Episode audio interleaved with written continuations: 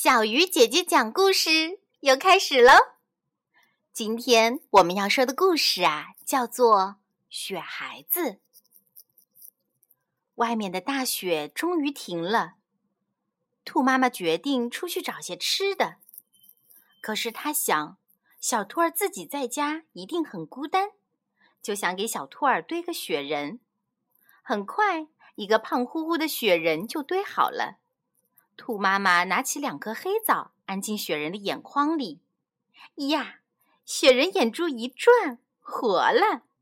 小兔儿可高兴了，它拉着雪人的手说：“妈妈，我有雪孩子陪我，您就放心的去找吃的吧。”兔妈妈挎着篮子走了。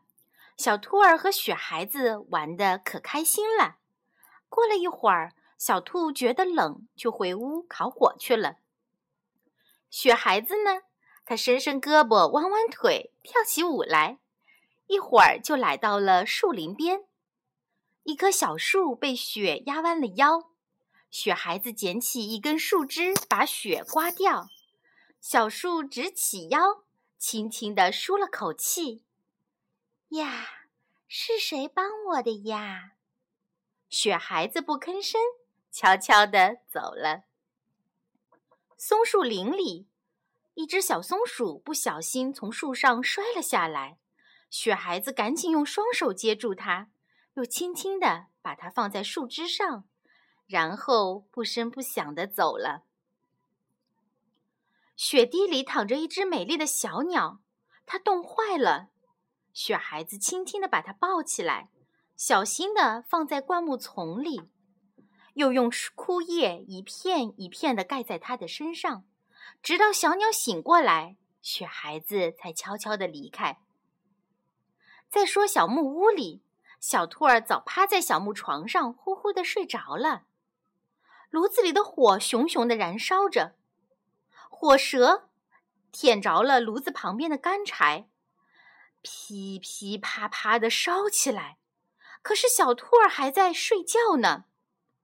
雪孩子刚回屋前，就看见窗口窜出火苗来，他大声喊着：“小兔，小兔！”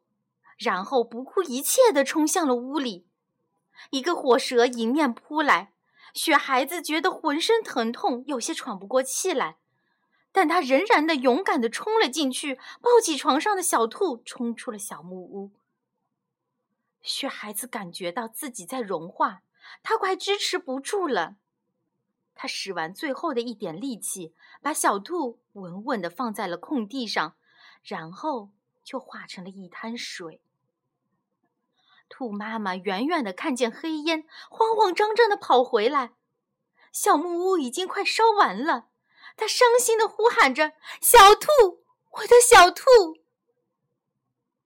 小兔醒来了，喊着：“妈妈，我在这儿呢。”兔妈妈张开双臂，迎着奔来的小兔。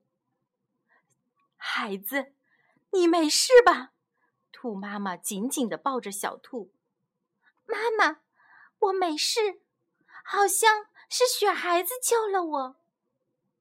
小兔说：“可是雪孩子不见了。”空地上只看见一滩晶莹透亮的水。水里有两个黑枣在闪着光，那是雪孩子的眼睛。好了，今天的故事讲完了，小朋友，我们明天不见不散哦！